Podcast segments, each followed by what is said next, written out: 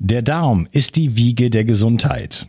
Ich weise immer wieder darauf hin, dass es aus meiner Perspektive notwendig ist, sich kontinuierlich um die Gesundheit des Darms zu kümmern. Die Bakterien in deinem Darm bilden den Großteil deines Immunsystems, produzieren Vitamine, Neurotransmitter wie Serotonin und Melatonin und sorgen damit auch für dein Wohlgefühl und deine innere Ausgeglichenheit. Gut Care von Brain Effect enthält 13 Milliarden lebende Bakterienkulturen, die dir helfen, deine Darmflora aufzubauen. So bekommst du Blähungen, Bauchschmerzen und Verdauungsprobleme in den Griff. Gut Care steht auf der Kölner Liste für geprüfte Lebensmittel und enthält außerdem noch Calcium, Eisen, Vitamin B6 und Vitamin B12. Jede Investition in die Gesundheit deines Darmes lohnt sich. Und das Beste ist, mit dem Gutscheincode BIO360 bekommst du einen satten Rabatt auf deine Bestellung. Den Link findest du wie immer in den Show Notes. Schenke jetzt deinem Darm etwas mehr Liebe und du wirst es nicht bereuen. Bio 360. Zurück ins Leben. Komm mit mir auf eine Reise. Eine Reise zu mehr Energie und fantastischer Gesundheit. Ich möchte dir das Wissen und den Mut vermitteln, den ich gebraucht hätte, als ich ganz unten war. Dabei will ich dir helfen, wieder richtig in deine Energie zu kommen. Zurück ins Leben. Hallo ihr Lieben und herzlich willkommen zu Bio 360. Das ist der dritte Teil von meinem Gespräch mit Christian Mayer. Hallo Christian. Hallo, ich freue mich, dass wir wieder zusammenkommen. Wir äh, sprechen eigentlich jetzt bereits da, schon seit einiger Zeit darüber, wie kann man jetzt eigentlich aufwachen. Ähm, und ähm, ich hatte dir eine Frage gestellt. Kannst du mir kurz ähm, auf die Sprünge helfen, was das für eine war. Du wolltest da nochmal drauf eingehen. Da hattest du die Frage gestellt, wie verhält man sich eigentlich gegenüber der Welt? Ist einem alles ja. egal? Mhm. Bedeutet Gleichmut, dass einem alles sonst wo, also dass einen das gar nicht mehr berührt?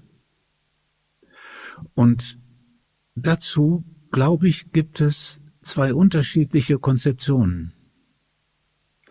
Ich glaube, dass vieles in der östlichen Meditation genau darauf abzielt, dass einen das nicht mehr berührt, dass man in der Lage ist, alles so sehr von außen nur zu beobachten, dass man es nicht an sich herankommen lässt, gar nicht mehr davon berührt wird, selbst von den Gefühlen, die Gefühle so sehr beobachtet, dass man sie nicht mehr erlebt. Also die totale Dissoziation, äh, Isolation, ja. Askese, ich gehe irgendwo in die Höhle, ich habe mit nichts mehr was zu tun, ich schaue nur noch drauf, aber ich bin eigentlich äh, total erleuchtet und nehme aber überhaupt nicht mehr teil an der Welt. Ja. Das erscheint mir nicht erstrebenswert. das erscheint mir auch nicht erstrebenswert. Das heißt, in meiner Arbeit und so wie ich sie auch gelernt habe, ist das sich berühren lassen die Grundlage.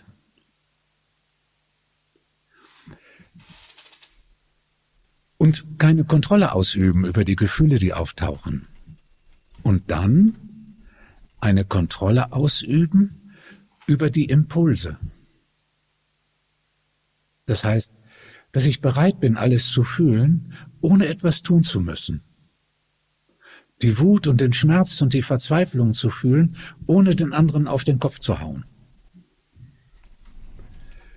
Ähm, dass ja, ich das ist den, ein sehr inter den, interessanter Aspekt, den ich schon, bevor ich dich jetzt kennengelernt habe, durch meine aktuelle Partnerin kennengelernt habe, die ja bei dir in der Schule war.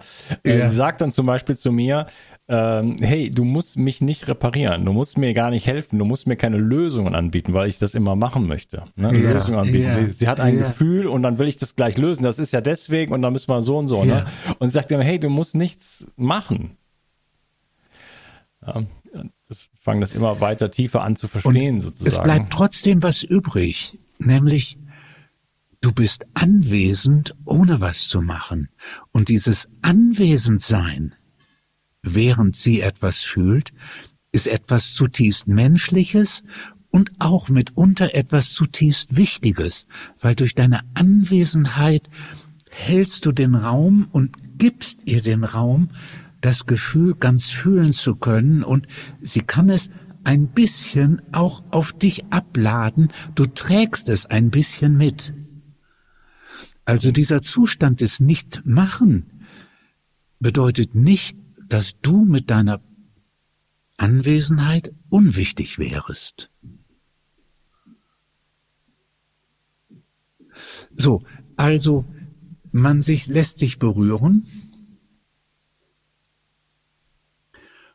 und man tut nichts, das heißt, man läuft weder weg, noch läuft man hin, noch geht man dagegen an. Und wenn Impulse kommen, irgendein Tun, ist man immer mehr in der Lage, diese Impulse zu beenden. Also der traditionell Meditierende ist hier als Beobachter und lässt die Gefühle nicht an sich herankommen, baut hier also eine Kontrolle ein, dass er sie von sich weghält und die Impulse und alles weitere natürlich auch. Wir sind hier, lassen die Gefühle ganz da in uns herumtoben, sich ausbreiten, uns erfassen, aber die Impulse, die aus den Gefühlen entstehen, die berühren wir nicht. Dadurch macht das Gefühl in mir den Atem schneller, die, die, die ganze Energie des Gefühls macht den Puls schneller, den Herzschlag, den Muskeltonus, all das verändert sich. Und das lasse ich zu. Und indem ich das zulasse, wird durch die innere Bewegung, die das Gefühl mit mir macht, der Körper und die Seele gelöster. Jeder weiß das, wenn er traurig ist und endlich ihm möglich ist zu weinen, löst sich ein Teil oder die ganze Traurigkeit, wenigstens für diesen Moment. Das heißt, Gefühle können sich durch das Gefühltwerden lösen. Und danach fühlt man sich innerlich freier. Man ist in einem Zustand, in dem es einem leichter fällt, noch mehr loszulassen. Dadurch taucht womöglich wieder ein anderes Gefühl aus, auf, das man jetzt fühlt und dann beginnt man vielleicht schon in die Tiefe zu sinken, weil man während des Fühlens und nach dem Fühlen noch mehr loslässt. Und während man jetzt in die Tiefe sinkt und dann noch mehr hineingezogen wird, sinkt man nicht mehr in ein Gefühl hinein, sondern in die Leere. Und diese Leere wird auch so erlebt, dass man wie in einen, durch einen engen Tunnel hindurch in die Tiefe sinkt. Und weil der Körper dann nur noch ausatmet, fühlt sich das manchmal so an, als wenn es einen nach innen zieht. Der Körper will offensichtlich loslassen, indem er nur ausatmet und ganz wenig einatmet. Und wenn man dann Angst bekommt, Angst auch vor der Bodenlosigkeit, dann wird die Angst gefühlt. Und wenn man die Angst vorm Ersticken bekommt, weil der Körper nicht mehr atmet, dann fühlt man die Angst zu sterben. Und indem man die Ängste fühlt, verbrennen die Ängste und man kann weiter in die Tiefe sinken.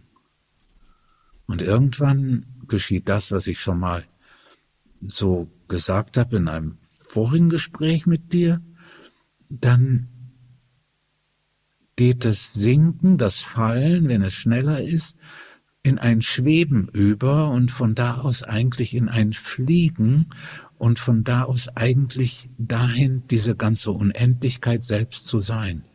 So, das ist der, der Prozess des Aufwachens, der voraussetzt, dass ich gelernt habe, Gefühle zuzulassen, Gefühle zu fühlen, tiefer zu sinken. Und dieses sich berühren lassen, das geschieht dann auch im Leben selbst, von anderen Menschen berühren lassen, von Erfahrungen berühren lassen. Das geschieht und macht das Leben lebendig und reich und intensiv und gleichzeitig bin ich frei, dass es, dass ich nicht toll sein muss, dass auch das Ereignis mich nicht glücklich machen, nicht, nicht glücklich zu machen braucht, dass ich keinen Anspruch an das Ereignis habe, dass ich nicht toll bin, dass ich dieses Ereignis erlebe. Es braucht mich nicht wichtig zu machen. All das ist völlig weg. Es ist einfach ein lebendiges Ereignis, in dem ich mich vollständig berühren lasse und ganz einverstanden damit bin. So, macht das Sinn? Ja, ja, auf jeden Fall. Es erinnert mich natürlich ein bisschen an The Power of Now, also Eckhart Tolle. Ja. Ähm, wobei man, ich den Eindruck habe, das ist jetzt nur eine ganz, nur eine Wahrnehmung von mir, dass er sehr, mh, hm, dass er nicht in seinem Körper ist. Ähm, auf irgendeine Art schon scheinbar erleuchtet zu sein scheint. Ne? Und natürlich, ich, also ich liebe Eckart Tolle, ich habe ihn vor vielen Jahren schon. Äh, Eckart Tolle ist erleuchtet, das ist offensichtlich. Gefressen sozusagen. Ähm, und äh, alles, was er sagt, macht so viel Sinn. Ne?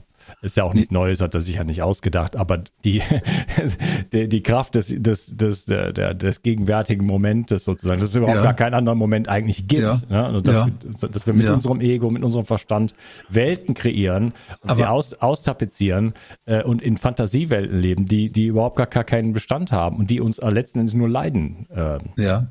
Und warum gibt es keine erleuchteten Eckart Tolle, Tolle Schüler? Warum schreibt Eckart Tolle in seinem vorletzten Buch, glaube ich, dass Erleuchtung, so wie er erlebt hat, extrem selten ist?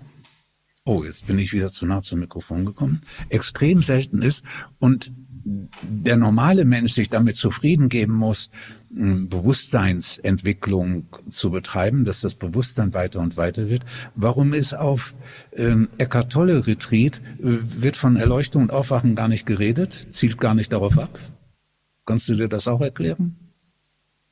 Erzähl du es mir. Also ist jetzt eine blöde Frage, die ich jetzt so stelle. Ich war da noch nie, erzähl du es mir. Ja, ja, ja, ja.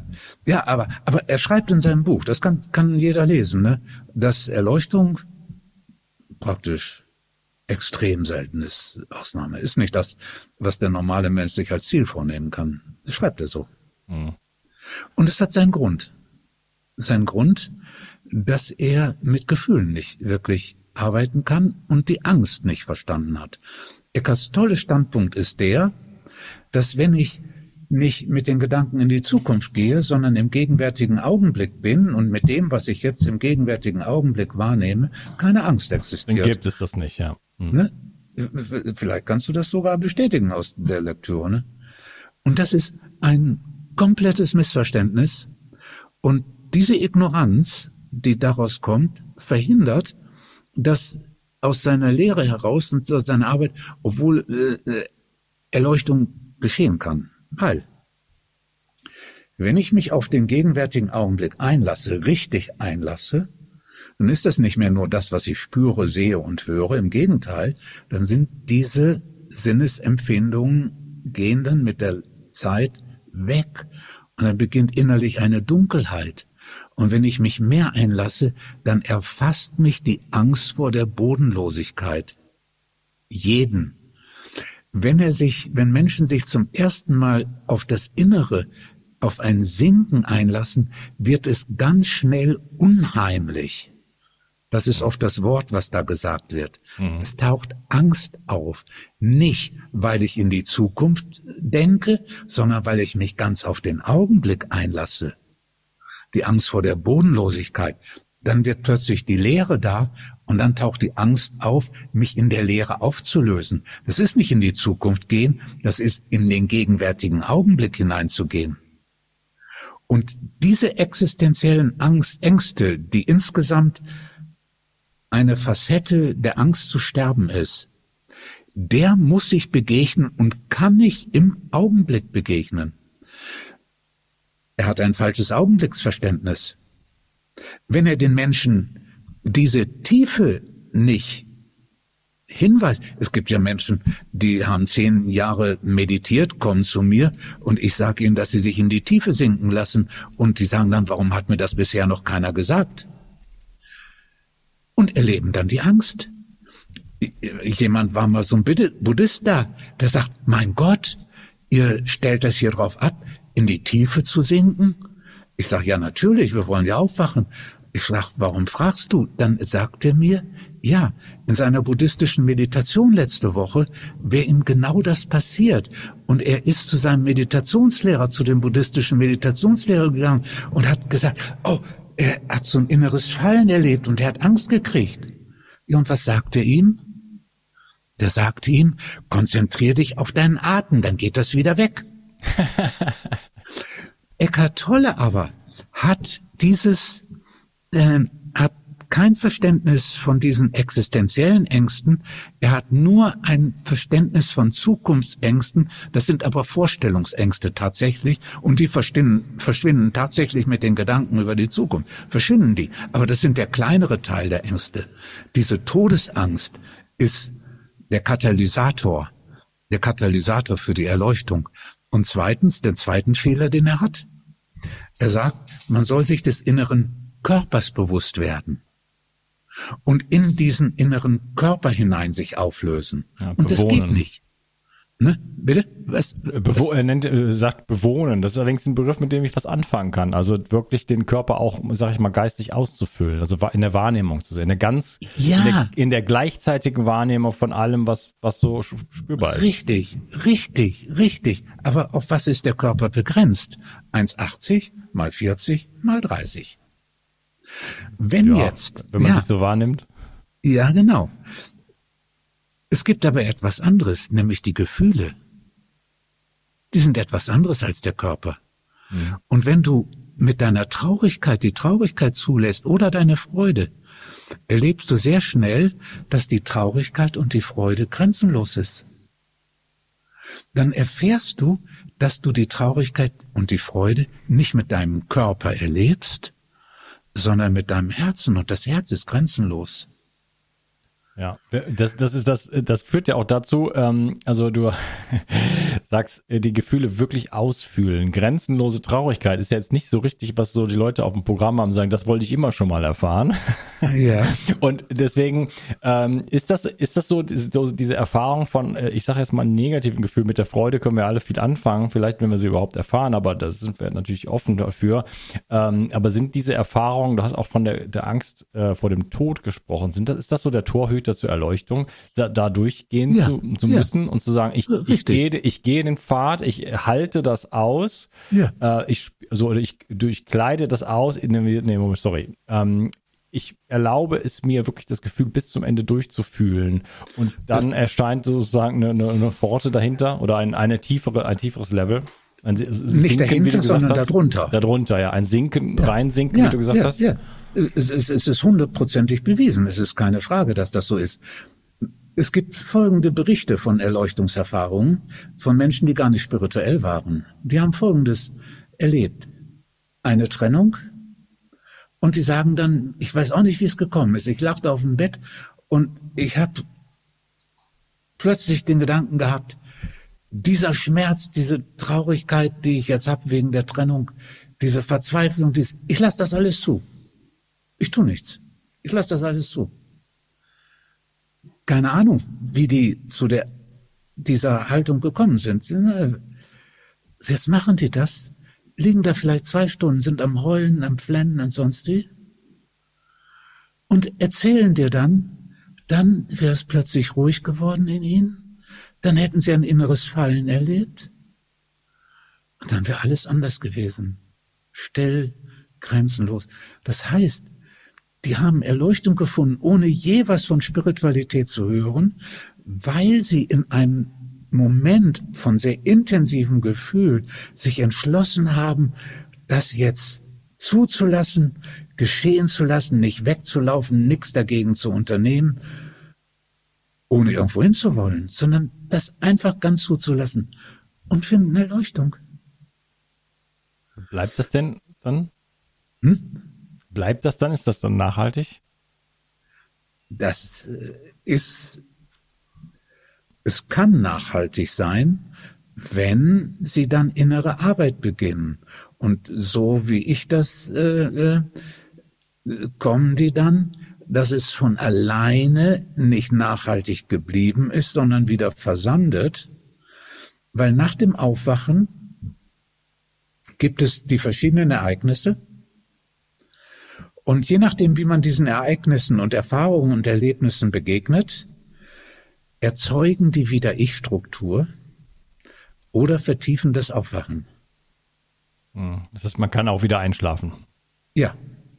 Und wenn das Aufwachen so ganz auf sich basiert, wenn jemand aufgewacht ist und damit ganz alleine nur bleibt und nicht jetzt beim spirituellen Lehrer bleibt oder zum spirituellen Lehrer und so kommen die dann her und erzählen das aus der Erinnerung, haben dann zufällig ein YouTube-Video oder so von mir ähm, ge ge gehört und gesehen und sagen, Mensch, da beschreibst du genau das, was ich damals erlebt habe. Ja, und dann kommen die her, weil sie sagen, wir wollen mehr davon. Ne? Und das ist dann ziemlich leicht, dieses mehr davon zu realisieren. Und dann erlernen sie auch die inneren, das innere Umgehen mit dem Fühlen, das innere Umgehen mit anderen äh, inneren Wahrnehmungen, mit den Körperempfindungen. Dann lernen sie auch, wie wenn sie sich von der Stille wegbewegt haben, wie sie innerlich wieder loslassen können und in die Stille wieder hineinfinden können. Dann wird mit den Ereignissen, mit den Erlebnissen so gearbeitet, dass keine Ich-Struktur entsteht, sondern diese vorher offenen Themen oder offenen Gestalten sich innerlich schließen können und nicht mehr nach dem Menschen greifen. Ne? Wenn jemand arbeitet und denkt, das war auch ein Fall, der wurde dann langsamer oder hatte nur die Vorstellung, dass er jetzt im erleuchteten Zustand langsamer und hat die Befürchtung entwickelt, wie sich, wie wir dann erst aufgedeckt haben, dass die Kollegen das merken würden und dann würden sie ihn rauswerfen, würden sie sagen, du bist nicht haltbar. Und er hat gemerkt, dass dem Plappern, das entstanden war, deswegen war er zu mir hergekommen, dass dem diese Angst zugrunde lag, die Arbeitsplatz zu verlieren.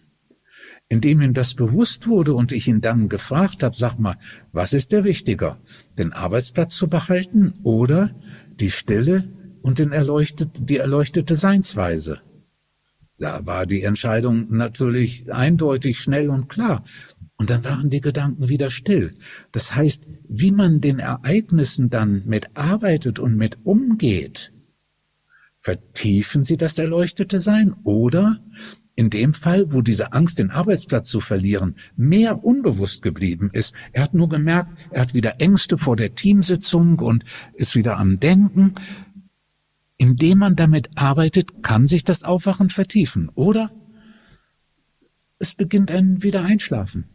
Und wenn jemand da alleine bleibt, dann ist es ziemlich sicher, dass es wieder versandet. Okay, also man muss schon dranbleiben sozusagen. Das ist jetzt nicht ja. einmal, bumm, äh, wird man vom Blitz getroffen, sondern äh, das kann ein Erwachen sein, aber das muss dann schon auch genährt werden, ne? durch, genau. den, durch eine entsprechende genau. Praxis genau. vielleicht. Ähm, in mir selber nein, nein, ist das nicht, durch das innere Arbeiten mit den Ereignissen. Das ist was anderes als ein Einüben, ne? Ja, ja. Ist dann zum Beispiel, zum Beispiel nach dem Aufwachen gibt es sogar ein richtiges Prinzip, dass der Organismus Ereignisse von früher, die unvollständig waren, wieder erleben will. Das heißt, jemand, der früher häufig Depressionen hatte und das Thema aber nicht gelöst hat, der wird wieder eine depressive Phase bekommen, weil der Organismus wünscht sich gewissermaßen, dass er jetzt mit der erleuchteten Perspektive diese depressive Phase erlebt. Er wird also nicht hingehen wie früher, oh je, jetzt fängt das wieder an, furchtbar, wenn es doch bloß weg wäre. Nein, er denkt, hm, jetzt kommt diese Phase, die ich zum ersten Mal ganz offen, der ich zum ersten Mal ganz offen begegnen will, die ich zum ersten Mal ganz erfassen, erfahren und erforschen will. Wo ich diesen inneren Stillstand, diese Todesnähe, wo ich diesen Grund, in dem nichts mehr möglich zu sein scheint, in dem ich den ganz erfahre und entdecke, was es mit mir macht, wenn ich nicht dagegen ankämpfe. Also, wenn jemand in der inneren Arbeit bleibt, dann wird er von mir darin unterstützt, mit dieser neuen Perspektive diese depressive Phase zu erleben. Und dann wird sie ein Geschenk. Dann wird sie ein Geschenk. Dann wird plötzlich die Betäubtheit, dann wird plötzlich die Stille, die da drin ist, die Bewegungslosigkeit, dass ich mir begegne in dieser nahezu äh, völligen Ende von den ganzen Vitalfunktionen, bereit sein, das an mich herankommen zu lassen, zu integrieren, dann wird es zu einer außerordentlich wichtigen Phase, und das Durcharbeiten dieser Phase auf diese Weise, das Durchgehen, bewirkt dann, dass der Mensch nie wieder depressiv wird. Davon gibt es also reihenweise empirische Belege. Ne? Mhm. Wenn der aber jetzt denkt, oh Gott, wie früher, jetzt geht es wieder los, Erleuchtung ist zu Ende. Ja, dann kommt, ich muss dagegen an, hoffentlich werde ich mich nicht umbringen, hoffentlich passiert das und das nicht, oh, hoffentlich geschieht mir das nicht, ich muss mich dagegen sperren. Dann ist die ganze alte Struktur wieder da. Mhm. Und alle Sätze fangen mit ich an. Ja. Jetzt ist aber so ein Sommerretreat natürlich auch nur zwei Wochen. Was macht man denn den Rest des Jahres? Ja, das ist eine wichtige Frage. Zum Beispiel den Online-Kurs. Ähm, man kann Retreats besuchen und das ist bei anderen Lehrern oft der Fall. Da öffnet sich was während der Zeit, es öffnet sich und öffnet sich, dann ist es zu Ende, dann ist der sogenannte Alltag wieder da, dann schließt es wieder zu, geht es wieder zu. Kommt er wieder aufs Retreat, es öffnet sich, es öffnet sich, wieder der Alltag. So, und deswegen ähm, gibt es bei mir Retreats und dann gibt es in den Orten Bewusstheitsgruppen, in denen bestimmte Übungen des Geschehenlassens, Körper lösen, Atem lösen, Bewegungsübung, Bewusstheitsübung, Übung des Geschehenlassens gemacht werden, wo Partnerarbeit gemacht wird, indem der eine den anderen begleitet bei einer Atemarbeit, bei einer Körperarbeit lernt er sich selbst zu begleiten, das ist der wichtige Effekt, und dadurch bekommt es einen roten Faden. Und dadurch hat das Ganze so eine richtig gute, reale Chance. Gibt nicht ein Retreat und danach nix, sondern es gibt ein Retreat und es gibt die Zeit dazwischen, hm.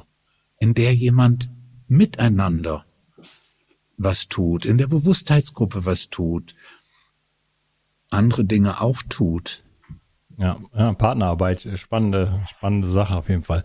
Ähm, also auch, auch, in deinem Online-Kurs, was ja ein Mitschnitt sozusagen von einem Seminar ist, ähm, da es ja Übungen ohne Ende. Ich habe ja schon bin dann auch am Anfang, habe ich gesagt, aber ich habe schon viele davon gemacht und die sind ja auch recht äh, intensiv.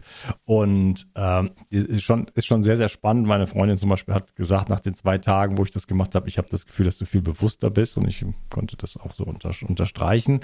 Äh, schon nach so kurzer Zeit. Ähm, klar, wenn ich mich, wenn ich natürlich in, mich reinschaue und nicht in die Welt schaue und dort versuche, Probleme zu lösen, das ist natürlich, das macht was mit einem.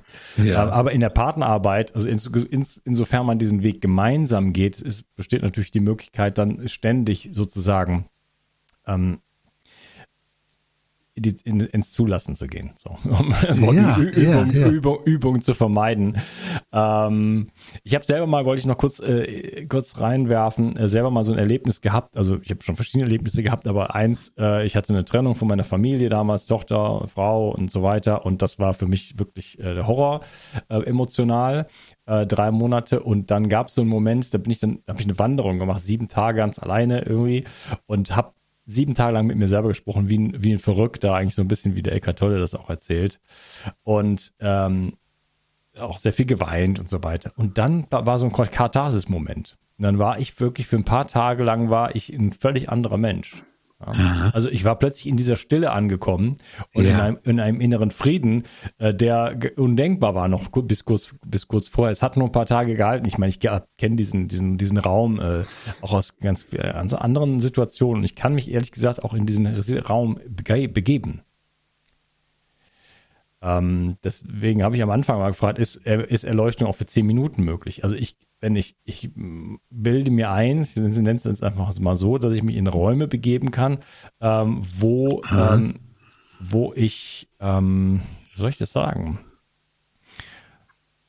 Wo, wo ich nur in der Wahrnehmung bin und im, ähm, im Spüren, mhm. wo, es, wo es praktisch keine Gedanken mehr gibt und keine, mhm äh, wo sehr viel Freude dann auch meistens herrscht. Erstmal. Mhm. Ja, da kann mhm. vielleicht auch was anderes kommen. Aber in, in dieser, in dieser ähm, größeren Wahrnehmung, dass das so, so Räume sind und in die kann ich mich halt ganz, also dauert eine Sekunde, um mich da reinzubegeben, ja. ähm, dass, äh, dass das ein ganz anderer, ganz anderes Bewusstseinsfeld ist. Ich kenne das auch, ich habe mal eine Zeit lang so ein bisschen als Therapeut gearbeitet und auch da, sobald man diese Rolle schlüpft, ähm, dass man einen, einen äh, nicht wertenden Raum der Liebe öffnet. Ja. Für ja. denjenigen, der einem gegenüber sitzt. Das, das macht ja was mit einem. Ja. Plötzlich ist man unglaublich präsent viel präsenter, als ich jemals äh, sein würde, vielleicht in einer normalen Situation, wenn ich mit einem Kumpel irgendwie zusammensitze und dem zuhöre, ist, diese, ist das ein völlig anderes Ding. Das heißt, sind das auch vielleicht, also das so als Bild, dass ich mir, dass ich in bestimmten Situationen durch eine Rolle oder durch, durch ein Bild, das ich mir setze, äh, schon auch, ein, auch einen sehr direkten Zugang zu, zu so etwas bekomme. Ich weiß nicht, ob da eine Frage hintersteckt, aber. Ja, werden das vorhin vor, schon mal so in der Richtung angesprochen. Du hast völlig recht und das ist gut so, dass man auch in der Arbeit, in dieser inneren Arbeit einen Zugang hat zu dieser Erfahrung, die bestimmt ist vom Sein. Hier, ich habe vor einiger Zeit einen großartigen, erleuchteten westlichen Menschen tiefer entdeckt, den ich schon lange kannte, aber ich habe hab endlich seine Bücher, er ist schon tot, ähm, nämlich ein gewisser Karlfried Graf Dürkheim, der dann ein Therapiezentrum, aber ein spirituelles Therapiezentrum im Schwarzwald gegründet hatte. Und der unterscheidet Seinsfühlung von der Seinserfahrung. Die Seinserfahrung wäre, dass man vollständig erfasst wird von der vollständigen, vom vollständigen Sein und der Unendlichkeit und der Stille.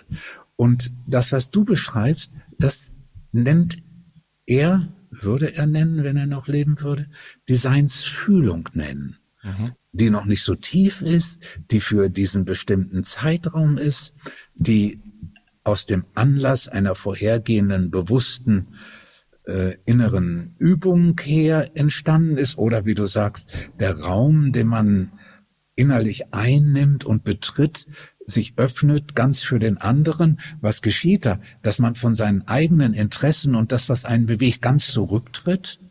Dadurch wird man leer in einer wichtigen, positiven, und du hast das Wort genannt, auf eine liebenden Weise wird man leer, indem man diesen Raum dem anderen zur Verfügung stellt, ne, das sind absolut heilsame Bedingungen für dich selbst und die Möglichkeit, von daher, das hat im Übrigen Karl Rogers, dieser personenzentrierte Therapeut, der hat das beschrieben, wann immer ich als Therapeut am besten war, ist er in einen anderen, in eine andere Dimension gekommen, in einen anderen Wahrnehmungsraum, in einen transpersonalen Wahrnehmungsraum, in einen überpersönlichen Wahrnehmungsraum. Das beschreibt er vor allem in den letzten Jahren, wo er dann auch sagt, dass der Bezug zu diesem spirituellen Raum neben ähm, Empathie und Authentizität und Wertschätzung die vierte Variable ist und er ganz zu Unrecht diese spiritu spirituelle Dimension vernachlässigt oder unerwähnt gelassen hat. Also äh, auch das überall. Und, und diese Unterscheidung zwischen Seinsfühlung und Seinserfahrung, hm. die ist ziemlich gut. Wir sagen oft, eine Erfahrung des Aufwachens machen oder das Aufwachen realisieren. Ne? Erfahrungen sind immer zeitlich begrenzt und und so. Aber sie helfen weiter auf dem Weg und sie, sie zeigen einem, dass man innerlich in der richtigen Bewegung ist. Ich möchte auch noch mal ganz kurz äh, sagen, ich hoffe, dass wir uns noch zu weiteren Gesprächen treffen.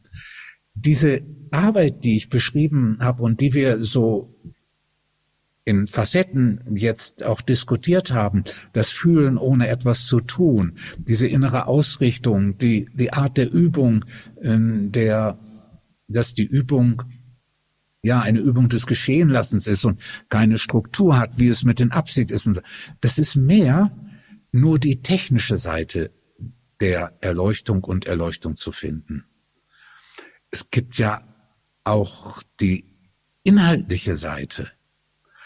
Und da die Frage, wie muss ich mich als Mensch ausrichten, um Erleuchtung zu fördern und mich für Erleuchtung zu öffnen.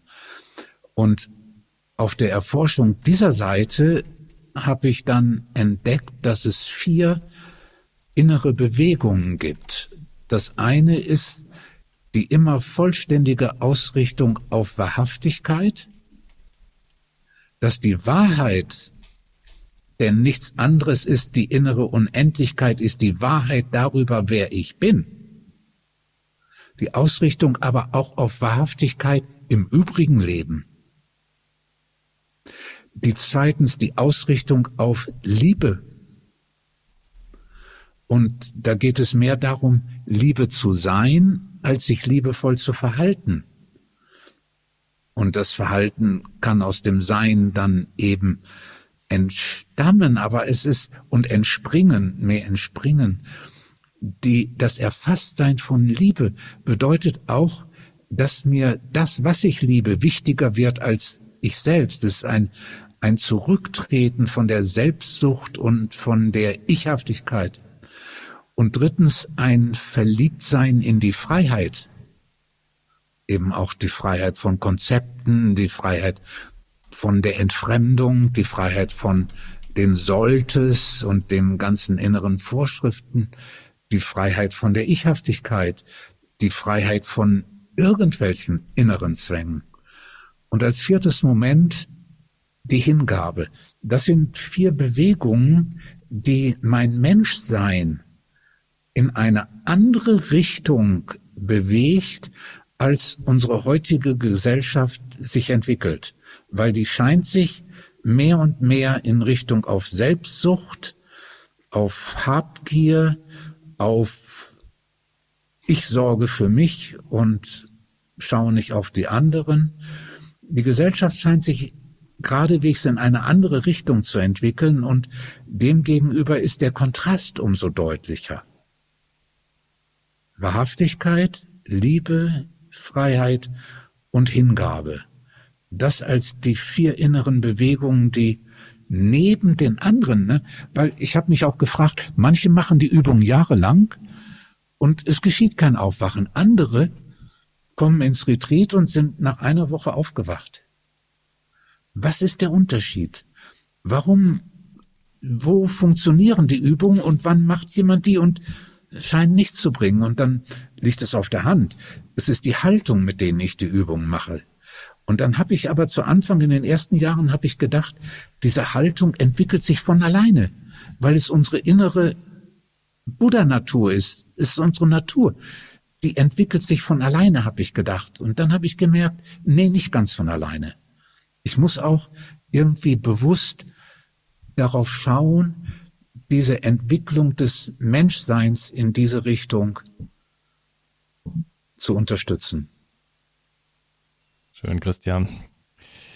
Ich weiß, du musst in ein paar Minuten äh, wieder dein, zu deiner Arbeit sozusagen oder dann zu deinem Retreat. Ähm, ähm, überlege gerade, ob ich dir noch eine letzte Frage stelle. Wir hatten am Anfang äh, ein bisschen darüber gesprochen, dass wir das Thema Gesundheit da ein bisschen mit reinbringen wollen. Ich weiß nicht, ob das jetzt zu groß ist. Du hattest gerade gesagt, du möchtest gerne nochmal mit mir ein Gespräch machen. Äh, sehr, sehr gerne. Ähm, ich würde auch gerne mal zu einem, zu, einer, zu einem Seminar von dir kommen, wenn das möglich ist. Wo natürlich in Südfrankreich ein bisschen weit weg, aber vielleicht ist das auch möglich. Ähm, aber ähm, hast du noch Zeit? Der, möchtest du noch kurz drauf eingehen oder nehmen wir das fürs nächste Gespräch? Nee, können wir schon noch einen kurzen Blick drauf werfen. Okay. Ja, auf das also, Thema der Gesundheit. Genau, also körperliche Gesundheit, geistige Gesundheit. Ähm, inwiefern ist das verwoben mit, äh, mit, äh, mit dem Nicht-Zulassen, mit dem Nicht-Fühlen, mit, dem, mit der Begrenzung, mit dem, mit dem Ego, mit dem, äh, ja, mit dem Leben, was, was wir, was die meisten von uns leben, ja. Äh, mit, dem, mit dem Kontrollieren wollen, mit, dem, mit, dem, mit der Nicht-Hingabe. Da, ich will da mal äh, vom Jung, Karl Gustav Jung, dieser wichige Psychoanalytiker, der neben Freud die andere Richtung der Psychoanalyse praktisch begründet hat. Der hatte dazu eine klare Auffassung und in dem einem Satz zum Ausdruck kam, der eigentlich für viele äh, Ärzte und andere und vor allem Psychotherapeuten, Psychotherapeuten schockierend sein müsste, wenn sie ihn wirklich zuhören würden und verstehen würden. Er sagte nämlich, die, der Verlust der Spiritualität und der spirituellen Arbeit ist die Hauptursache. Er sagt die Hauptursache für alle psychischen Störungen. Er sagt nicht eine Ursache, sondern die Hauptursache. Das muss man sich mal reinziehen und dann versuchen, kann das sein? Ne? Kann das sein? Ist, ich meine, was ganz klar ist, wenn wir Sexualität unterdrücken, unterdrücken, das heißt nicht das Zölibat bewusst leben. Das ist keine Unterdrückung. Dann habe ich mich auseinandergesetzt und zu einer, für eine bestimmte Lebensform entschieden. Aber wenn ich Sexualität unterdrücke, weil es ein Tabu ist, weil ich äh, es für schlecht halte, weil ich ähm, es nicht wahrhaben will, nicht wahrnehmen will und so weiter, dann ist es ganz klar, dass das zu Neurose führt, zu psychischen Spannungen, die unaushaltbar werden und dann irgendwelche Ersatz äh, äh,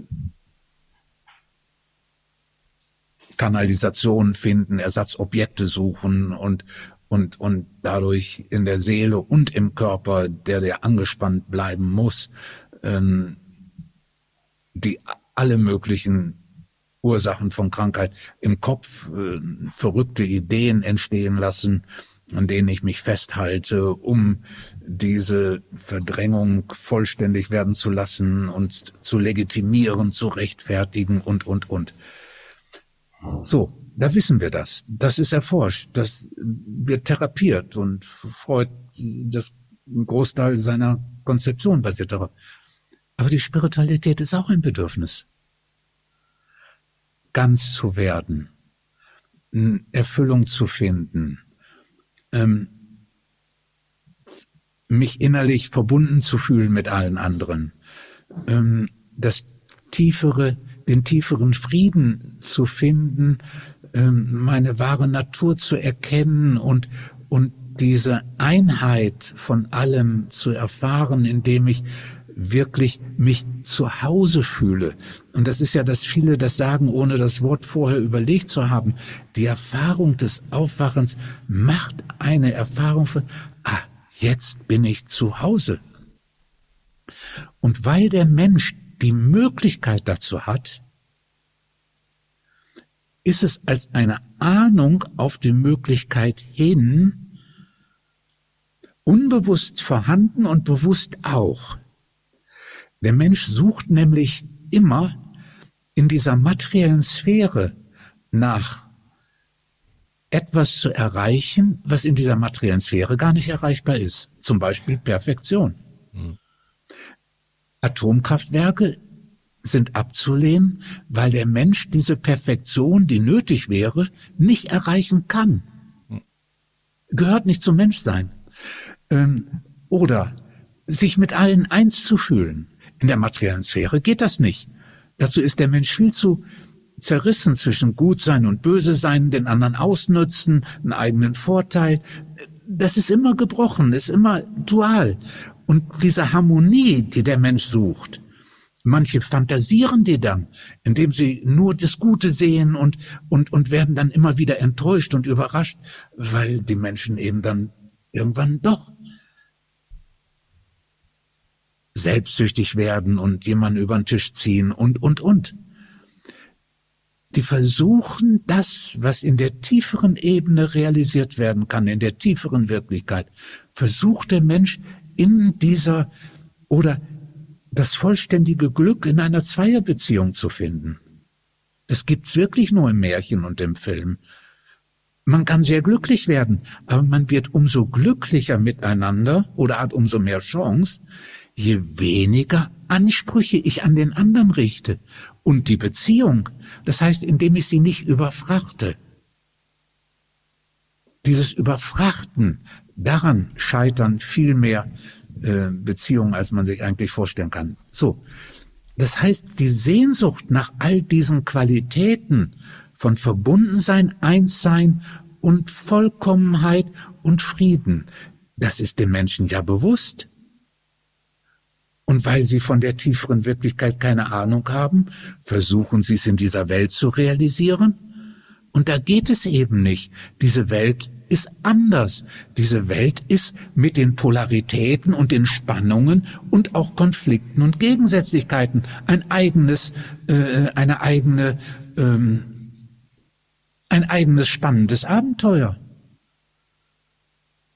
Aber dieser, dieses goldene Zeitalter, in dem der Wolf das Lamm nicht mehr isst und in dem alle Menschen sich nur noch lieb haben und das wird sich in dieser materiellen Sphäre sehr sicher nicht herstellen lassen. Die Vollkommenheit dieser Frieden ist woanders zu finden. Also wir merken ja, dass der Mensch von diesen Sehnsüchten bestimmt ist und, und vor die Wand läuft. Hm. Das heißt und, aber auch, dass die vollständige Gesundheit ja gar nicht erreichbar ist auf der Ebene, oder? Das ist ja dann auch ein, eben so, Der Mensch wird so, sterben. Eben, so, eben, so, eben so ein Märchen wie äh, ich, ich, ich möchte perfekte Gesundheit haben. Äh, auch das ein, ist ein Märchen, ja. Wenn ich das auf dieser Ebene nur suche, oder? Ja, auch das ist ein Märchen, ja. Hm. Auch das ist ein Märchen. Es äh, gibt zwar viel Gesundheit, aber die Vorstellung, auch die Vorstellung, dass der erleuchtete Mensch jetzt äh, vollständig gesund ist, man kann hoffen, dass er gesünder ist als andere oder weniger Krankheitsprozesse, das sollte man sogar. Das wird man sogar äh, äh, äh irgendwann, wenn Zeit genug ist, nach äh, empirisch belegen können und würde dann vielleicht für erleuchtete Menschen den Krankenkassenbeitrag um 25 oder 40 Prozent senken könnten, wenn man genug Studien vorliegt, ja? Mhm. Also das war jetzt nicht so ganz ernst gemeint, aber ja, ja. aber, aber ich, ster ich, sterben dann schon auch äh, paar so ne, spirituelle ne, Sterben dann auch, ne? Wayne äh, Dyer oder so, der ist auch nur 70 geworden zum Beispiel. Ähm, der müsste ja keine Ahnung 140 kriegen werden. Krebs zum Beispiel, ne? Ja. Mhm. Auch Ramana hatte Krebs und ähm, Bruno Gröning. Ja, da, da hat dieser physische Körper auch andere Gesetzmäßigkeiten, das, was er mitbringt, das, was die Umwelt da ist, das, was sonst ist. Und das alles lässt sich niemals in irgendeiner Perfektion ähm, realisieren. Das, versucht ja der, ähm, der neumodische, der, der Mensch der Neuzeit, nicht der Mensch der Neuzeit, glaubt ja, dass die Medizin alles Übel beseitigen kann. Und dann kommt so ein Coronavirus und dann wissen wir plötzlich nicht mehr. Dann denken wir, oh, noch mehr Impfung. Und ja, wenn vier Impfungen nicht reichen, ja, müssen wir fünfte Impfung machen. Machen wir die sechste Impfung. Weil man sich darauf eingeschossen hat, nur darauf zu beschränken. Ne? Und mit dem alten Konzept, wir kriegen die Kontrolle, wenn wir uns mehr anstrengen, kriegen wir alles kontrolliert und alles in Perfektion und sonst die. Und die Welt ist nicht so. Aber die tiefere Wirklichkeit.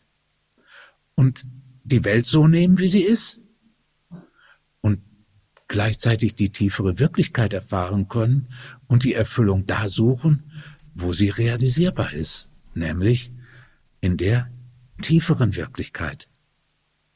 Wie kommt es denn, dass, dass wir so sehr an der Kontrolle festhalten, obwohl wir ja in jedem Moment des Lebens merken können, dass es nicht funktioniert? Ich habe ähm, folgende äh, Schwierigkeit äh, entdeckt, die habe ich äh, selbst rausgefunden. Mir ist es ziemlich wichtig, so immer zu auch zu sagen, äh, wo was herkommt. Zum Beispiel, das habe ich vorhin nicht gesagt, diese Fähigkeit zu fühlen ohne was zu tun und dass das der entscheidende Punkt ist, Erleuchtung zu finden. Der stammt nicht von mir, der stammt von meinem Lehrer Eli Jackson Beer. Der hat damit gewissermaßen einen gordischen Knoten zerschnitten.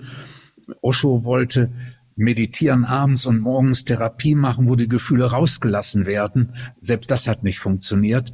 Und diese Leistung, das so zu erkennen, war ein Geniestreich. Und ich habe dann äh, entdeckt, dass Meister Eckhart und Johannes Tauler das Gleiche schon mal gehabt haben, aber ist völlig vergessen worden. Äh, das war, was ich mein Gott, jetzt habe ich mich selbst aus dem Konzept gebracht. Äh, ich, hatte dich, hattest, ich hatte dich gefragt nach der Kontrolle, warum wir an der Kontrolle ja. festhalten, obwohl sie nicht funktioniert. Ja. Die menschliche Entwicklung ähm, hat bestimmte Erfordernisse. Ein Erfordernis ist gewesen immer schon und immer noch, dass wir einen machtvollen Selbsterhaltungstrieb haben. Die übrige Natur, die anderen Säugetiere auch. Ne? Das ist ganz klar. Einen machtvollen Selbsterhaltungstrieb, der dafür gesorgt hat, dass wir Eiszeiten überstanden haben, dass wir uns durchgesetzt haben. Sonst wäre das alles nicht möglich gewesen.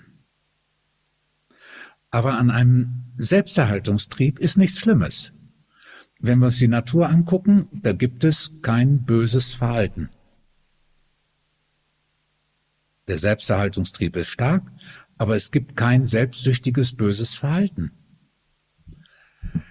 Der Mensch hat sich jetzt geistig weiterentwickelt und wenn man sich über das dritte Lebensjahr hinaus geistig weiterentwickeln will, dann ist man in der Lage zu immer mehr Eindrücken, Wahrnehmungen und Verarbeitungen. Aber der Geist ist noch relativ unentwickelt und kann das deswegen nur dadurch verkraften, dass er eine ichhafte Perspektive hat. Das kleine Kind glaubt, dass der Mond scheint, weil es das Kind lieb hat und ihm die Straße hell machen will. Es bezieht die Wahrnehmung auf sich selbst. Es muss. Es hat keine Wahlmöglichkeiten. Sich nach draußen zu stellen und Erde und Mond anzugucken und dann den Mensch auf der Erde und dieses System als System zu entdecken, das, das kann das kleine Kind nicht. Der Geist kann das nicht verkraften der macht mit 12, 13 Jahren einen Sprung, dann kann er das. So, das heißt, um sich intellektuell, geistig zu entwickeln, braucht er dieses Ich. Und dieses Ich hat eigene Bedürfnisse. Kontrolle, Kontinuität, besser zu sein als die anderen, sich zu behaupten, gut dazustehen, sich abzusichern gegen den anderen und als der Bessere, Überlegene herzustellen. Und jetzt haben wir folgende Situation. Für die Evolution und die erfolgreiche Evolution ist dieser Selbsterhaltungstrieb nötig. Für die geistige Entwicklung weit über das hinaus, was im Tierreich realisierbar ist, ist die Ich-Entwicklung nötig. Jetzt haben wir zwei Prozesse, die nötig sind, dringend notwendig. Und wenn die zusammenkommen, wenn der Selbsterhaltungstrieb mit der Ich-Haftigkeit zusammenkommt, Selbsterhaltung ist, ich muss für mich sorgen, mich auch vermehren, auch die Horde, aber erstmal für mich. Und das Ich ist überlegen, mehr, besser als die anderen. Dieses Zusammenkommen, das erzeugt eine Selbstsucht, erzeugt dass der Mensch die Möglichkeit hat, über andere wegzugehen, über andere drüber wegzutrampeln, die Bedürfnisse der anderen zu ignorieren. Alles das, was im Tierreich nicht möglich ist. In der menschlichen Entwicklung ist es durch das Zusammenkommen dieser beiden an sich notwendigen und auch in Grenzen effektiven Prinzipien und Entwicklungsdynamiken. Ne? Und das ist ähm, das Furchtbare. Die Kontrolle hat sich als hilfreich erwiesen. Wenn wir eine Brücke gebaut haben, dann wussten wir, ah, trockene Füße. Ein Haus, ein Dach überm Kopf. Nicht all das, wir kontrollieren. Wir wir können, wir kriegen langsam mit, wo das Mammut herläuft. Wir teilen die Gruppe auf. Die eine geht dahin und die andere treiben das Mammut dahin. Vorher hatten wir keine Kontrolle, weil das Mammut war immer schneller als wir. Sobald wir es gesehen haben, ist weggelaufen, wie hinterher. Wir waren immer zu weit weg. Und jetzt haben wir Kontrolle ausgeübt. Das hat uns so sehr in Adrenalinrauschzustand versetzt, dass wir dann schließlich Kontrolle auf das ganze Leben ausüben wollten. Ja. Und das kommt zusammen mit der Ich-Entwicklung und dem Selbsterhaltungstrieb. Und das ist eine Mischung, eine Mixtur, die so gefährlich werden kann, dass der Planet selbst in Gefahr gerät. Ja, das sehen wir ja gerade. Eben. Ja, genau. Also wir haben äh, es, es ist so ein mm, ähm, es ist so ein Reiz, es ist reizvoll, man, man, die Kontrolle ist da, wir, wir haben sie über bestimmte Dinge und es ist auch sinnvoll, die zu haben. Und, dann, und dann schießen wir das Ziel hinaus und weiten und, das auf das gesamte Universum aus und, und dann genau. äh, äh schlägt sozusagen zurück und, und dann kommen wir auch nicht weiter. Richtig. Und für das Innere, wir wollen dann auch die Gefühle kontrollieren, wir wollen dies kontrollieren und das kontrollieren, wofür Kontrolle nicht vorgesehen ist. Ja, okay. Christian, du ja. Ich bin schon nervöser als du wahrscheinlich. Ähm, du musst zurück zu deiner Gruppe. Ich würde mich am liebsten gerne ins Auto setzen und sofort äh, rüberfahren. Ja. Das muss aber noch ein bisschen warten. Äh, hat mir sehr viel Freude gemacht. Ich denke, wir konnten schon viel erfahren, äh, wie das geht, dass das sehr viel mit Geschehen lassen zu tun hat, Fühl Gefühle ausfühlen, äh, inneren Bewegungen und so weiter. Man kann diese Dinge lernen beziehungsweise man kann diese Erfahrung machen, das ist ja in uns schon drin, das ist ja eigentlich eher ein Entblättern sozusagen, ähm, als ein neu hinzufügen. Ähm, und äh, ja, ich bin sehr gespannt, ich werde den Kurs weitermachen, ich werde dich auf jeden Fall mal irgendwann äh, gerne mal besuchen. Ja. Ähm, ich würde sagen, äh, ich lasse dich jetzt. Ich verlinke natürlich alles. Wir haben, äh, du hast deinen Online-Kurs, wir haben äh, einen Gutscheincode, wie immer, Bio360, äh, gibt es 10% Rabatt darauf. Ähm, kann ich sehr empfehlen, äh, deine Bücher und äh, deine Webseiten und so weiter. Ich verlinke das alles, ja. also wie immer in den Shownotes. Und äh, ja, ich freue mich gerne auf ein nächstes Gespräch mit dir. Ne, genau, das wollte ich sagen. Ich auch. Ich habe da noch einige Sachen, die ich glaube, auch richtig wichtig sind. Und ich äh, danke dir für deine intelligenten Fragen, die mich dazu anregen, ja, Gedanken zu äußern. Aber die Fragen sind sehr intelligent und und äh, die äh, du hast zuerst gesagt, oh, ich habe so wenig Ahnung. ne, ist gar nicht so. Hast du wieder denn alles unter den Scheffel gestellt, dieses Licht, ne? Lieber mit Bescheidenheit anfangen. ja, ja, Understatement ist auch ist doch gut. Ist, ist gut, ja. ja. Ja, ja. Wunderbar, Christian, hat mir sehr viel Freude gebracht und ähm, ja, bis bald dann. Genau. Wir sind, bleiben in Kontakt. Genau. Ciao. Ciao. Wenn du hier schon länger zuhörst, weißt du, wie wichtig heutzutage Entgiftung zur Erhaltung deiner Gesundheit ist. Seit Anbeginn setze ich auf medizinisches Zeolit in meinem Entgiftungsprotokoll. Nun gibt es endlich das ultimative Zeolit-basierte Entgiftungsprodukt von Bio360. Nach der Originalrezeptur von Professor Dr. Karl Hecht bekommst du 50% mikronisiertes Zeolit und weitere 50% Montmorillonit im Mironglas. Besser geht es nicht mehr. Beide Vulkangesteine entgiften dich von Schwermetallen, Histamin und anderen Toxinen. Das Montmorillonit legt zusätzlich einen Schutzfilm um deine Darmschleimhaut und wirkt dadurch beruhigend und schützend. Dadurch kann sich der Darm beruhigen, Allergien und Nahrungsmittelunverträglichkeiten kommen zur Ruhe. Wenn du nur eine Sache für deine Entgiftung und deinen Darm tun möchtest, dann ist es sicherlich Seoband mit Bio 360. Den Link findest du wie immer in der Beschreibung und in meinen Empfehlungen unter Entgiftung. Mit dem Gutscheincode BIO360 bekommst du einen Rabatt und wenn du dir einen Vorrat für sieben Monate anlegst, bekommst du auch die Versandkosten geschenkt. Das Zeolit ist übrigens praktisch unendlich haltbar. 360. Zurück ins Leben. Komm mit mir auf eine Reise. Eine Reise zu mehr Energie und fantastischer Gesundheit. Ich möchte dir das Wissen und den Mut vermitteln, den ich gebraucht hätte, als ich ganz unten war. Dabei will ich dir helfen, wieder richtig in deine Energie zu kommen. Zurück ins Leben.